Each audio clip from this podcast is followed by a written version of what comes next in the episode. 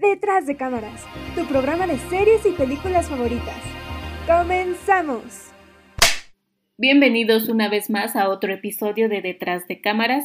Yo soy Mariana López y vamos a estar comentando brevemente la película Suzume, que es una película de animación japonesa, escrita y dirigida por el director Makoto Shinkai, que de hecho este director japonés ha estado ganando mucha relevancia en la animación en los últimos años, por películas como El Jardín de las Palabras o El Tiempo Contigo. Pero sin lugar a dudas su película más exitosa y más reconocida internacionalmente es Your Name, que se estrenó en el año 2016 y que si no recuerdan la trama era sobre dos adolescentes, una chica y un chico, que de una manera extraña, mientras estaban dormidos, intercambiaban sus cuerpos. La verdad es que yo nunca he sido tan conocedora de la animación japonesa, nunca fui como fan del anime o así. Yo creo que, como muchos de nosotros, mi gran acercamiento a este tipo de animación fue a través de las películas de Hayao Miyazaki, con películas como El viaje de Shishiro, Mi vecino Totoro, este tipo de películas que ya tienen sus años, pero que fueron de alguna forma parte de la infancia de muchos de nosotros. Y Makoto Shinkai es un director que últimamente ha tenido mucha relevancia y ahora sí que su nombre ya empieza a ser importante dentro de este ámbito. Y claro, cuando me enteré que iba a sacar una nueva película que se titula Suzume, por supuesto que me interesó ir a verla. Yo personalmente me gustó mucho cuando se estrenó Your Name. Es una película muy bonita, que me llegó, que a mí personalmente me gustó bastante. Entonces tenía mucha curiosidad de ver esta nueva cinta, esta nueva propuesta. Y vaya que me llevé una agradable experiencia, debo decirlo. Susume es nuestra protagonista de la película, que es una chica de 17 años que vive en un pueblo tranquilo al sur de Japón, y su vida cambia cuando conoce a Souta, un misterioso joven que de repente llega y le pregunta si no conoce unas ruinas que estén por ahí, ya que específicamente está buscando una puerta. Y ella se saca de onda primero por qué está buscando unas ruinas y por qué tiene interés en encontrar una puerta. Además, ella siente algún tipo de conexión con él, como este presentimiento de que ya lo conoce de algún lado. Entonces la chica lo sigue y efectivamente se encuentra con una puerta a mitad de unas ruinas y ella por su curiosidad la abre. Lo que ella no sabe es que al hacer esto, de alguna manera abre alguna especie de portal hacia el más allá y esto desencadena una serie de catástrofes en Japón. Y bueno, básicamente la trama de la película es sobre este viaje que hacen Susume y Souta juntos, donde tienen que ir buscando las puertas que están conectadas a esta nueva dimensión y tienen que cerrarlas porque si no se van a desencadenar una serie de catástrofes como terremotos o tsunamis y obviamente ellos no quieren eso. Pero es importante aclarar que Soutan no va en este viaje de una manera convencional. Hay un personaje de un gatito que tiene como poderes mágicos. Este gatito convierte a Souta en una silla. Esto no es spoiler, esto pasa en los primeros minutos de la película, de hecho está en el mismo póster del tráiler, entonces no es spoiler, pero sí es importante aclarar que Souta se convierte en una silla. Y yo cuando vi esto me saqué un poco de onda porque dije, ¿por qué? Y sobre todo me pregunté, ¿por qué una silla? Entiendo el que de alguna forma haya sido hechizado o así, y pero te quedas, ¿por qué una silla? Pudo haber sido cualquier otro objeto, pero durante la película sí te explican el motivo de por qué se convierte en una silla, porque de hecho es un objeto importante para nuestra protagonista Conforme va avanzando la película vamos descubriendo el por qué. Es una película que entra dentro del género de fantasía porque cuenta con muchos elementos mágicos que se salen del mundo real que nosotros conocemos. De hecho, la película te establece su propio mundo con sus propias reglas. Conforme va avanzando la película, a nosotros como espectadores se nos explica cómo funciona este universo, cuáles son sus reglas, te explican toda esta situación de las puertas y cómo están conectados con el más allá. Hay criaturas fantásticas, por ejemplo, en la película hay lo que le llaman gusanos, que ellos le atribuyen que son los responsables de los temblores, de los terremotos que son muy comunes en Japón. Y de hecho, el propio personaje del gatito que también los acompaña de alguna manera en el viaje es otra criatura fantástica de este universo. Entonces la fantasía es un elemento muy importante dentro de esta película. Sin embargo, también hay varios momentos que están llenos de drama, incluso un poco de comedia y hasta un poco de romance. Entonces tiene de todo un poco. Pero para mí la película está dividida en dos actos. El primer acto está lleno de mucha acción, es básicamente Suzume y Souta viajando por todo Japón buscando estas puertas y cerrándolas y ahora sí que salvando a Japón de un gran desastre natural. Pero por ahí hay un suceso importante que cambia la dirección de la historia, volviendo el segundo acto de la película más tranquilo, pero también más dramático. Y para mí esta segunda parte es más como un viaje personal para Suzume, donde de alguna forma encuentra un poco más de madurez para ella misma y también tiene por ahí una breve historia donde ella sana a su niña interior porque también conocemos un poco más sobre el personaje, sobre su origen, sobre su pasado, sobre su relación con su mamá y es cuando se nos explica el por qué esa silla es tan importante para ella.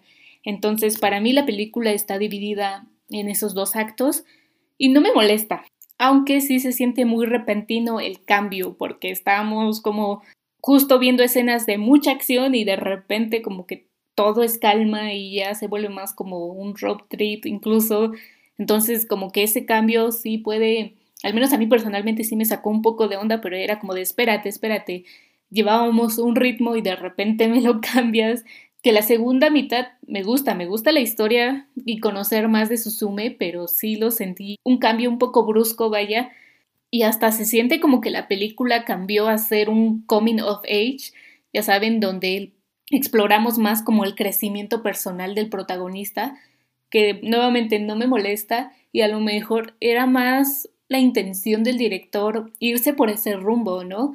Pero no sé, para mí sí fue un cambio un poco raro, pero me gusta que haya mezclado como estos temas muy de adolescentes, de crecer, de descubrir quién eres, qué quieres, con elementos de fantasía. Eso a mí personalmente me gusta bastante. De hecho, la fantasía es uno de mis géneros favoritos, por si no lo sabían.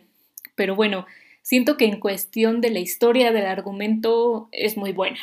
La verdad es que yo sí siento que está al nivel de Your Name, tal vez.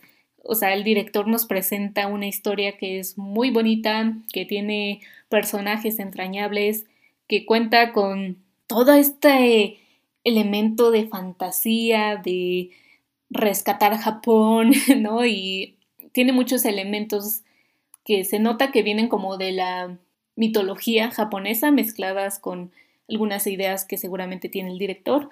Entonces la parte del argumento me gustó bastante, se me hace una película que tiene su cierto nivel de complejidad, pero tampoco es difícil de entenderlo, vaya. Mientras ves la película, pues vas entendiendo cómo funciona este universo y me gusta bastante la relación que hay entre Sousume y Souta, este nivel de amistad o incluso algo más que llega a formarse entre ellos. La verdad es que me ha gustado bastante, ¿no? En ese, en ese lado creo que esos serían mis comentarios, pero también tenemos que hablar de otros elementos que tiene esta película, como es el tipo de animación. Creo yo que la animación japonesa tiene ciertas características que siempre la han distinguido de otras animaciones, como podrían ser grandes compañías como Disney, DreamWorks. No, siempre están caracterizados sobre todo por su animación, digamos, tradicional. Ya saben, ahora sí que dibujos a mano tal cual. Aunque la película tiene estos elementos de que son dibujos a manos mezclada con algunos elementos de animación en 3D y eso me gusta bastante. La película también tiene muchos elementos que son muy recurrentes, como son los grandes paisajes, la comida, la forma en cómo representan la comida siempre me ha parecido muy peculiar en la animación japonesa porque siempre se te antoja, siempre te da hambre cuando ves esas escenas. Además, ya tienen como una forma muy característica de representar la ropa, los peinados, no sé, por ejemplo, su uniforme de la escuela inmediatamente lo ves y reconoces que pertenece a una escuela de Japón. También me gusta cómo hacen este contraste entre un pueblo chiquito con los grandes edificios que puede haber en Tokio, que es la capital. No sé, siento que la animación japonesa siempre le ha dado mucho peso a esas cuestiones de los paisajes, la arquitectura, la naturaleza, son cosas que siempre los han distinguido y que a mí particularmente me han gustado bastante, que claro, están también presentes en Suzume. Otro elemento que siempre ha distinguido es la música. La banda sonora que tiene la película es muy buena y a pesar de que no entiendes la letra, porque bueno, yo personalmente no hablo japonés, pero siempre te transmite muchísimo. Ahora sí que el tema principal de la película es muy bello, lo repiten varias veces en la película como una especie de leitmotiv y también ese fue un aspecto que me gustó bastante de la película y que siempre han distinguido, creo yo, a Japón también, siempre se han destacado también por su música. Pero bueno, ya para ir concluyendo, sí, sí me gustó la película, creo que sí cumplió con mis expectativas y es una película que recomendaría sobre todo para ver en familia, tiene muchos elementos que te va a hacer reír, te va a hacer incluso llorar si es que eres un poco sentimental, sobre todo en la parte final. Pero también lo que me gusta de esta película es que estemos más abiertos a ver otras producciones de otros países. Obviamente Japón es un país que está bastante lejano de nosotros, yo creo que tanto en creencias, estilo de vida, no sé, pero es interesante también ver qué se está produciendo en otros lados. A mí personalmente siempre me ha parecido que la animación japonesa siempre se ha destacado, tiene mucha fama y particularmente el director Makoto Shinkai ha recibido mucho reconocimiento en los últimos años y eso me alegra porque me ha gustado su trabajo, tanto con Your Name o El Jardín de las Palabras son producciones que yo he visto y me han gustado, que me han parecido muy bonitas, que siempre mezcla como esta parte de la fantasía, de los desastres naturales, con un poco como ser adolescente, ser joven, no sé, siento que son temas que él siempre mezcla y me gusta bastante, me gusta bastante su visión, estas propuestas que tiene. Y es por eso que yo tenía muchas ganas de ver esta película y la verdad es que me llevé una buena experiencia y es por eso que yo se las recomiendo a ustedes. Si tienen oportunidad de verla, de verdad háganlo, yo se las recomiendo bastante. Estén abiertos a conocer otro tipo de historias, otro tipo de cine. También es muy bonito conocer otras propuestas dentro de la animación, entonces por favor, si tienen la oportunidad, háganlo, yo sé que la van a pasar muy bien. Eso es todo por este episodio, espero que les haya gustado, que los haya animado a verla sobre todo, y si ya la vieron queremos saber qué les pareció, si sí les gustó o no. Todos sus comentarios nos los pueden enviar a través de nuestra página de Facebook detrás de cámaras MX, ahí los vamos a estar recibiendo con mucho gusto.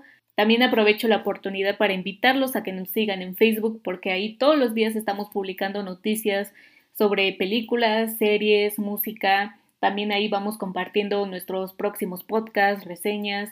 Ahora sí que hay mucho contenido ahí, así que síganos. Pero bueno, con eso me despido. Yo soy Mariana y muchas gracias por escuchar este episodio y cuídense mucho. Nos vemos. Bye. Detrás de cámara se despide. Corte y queda.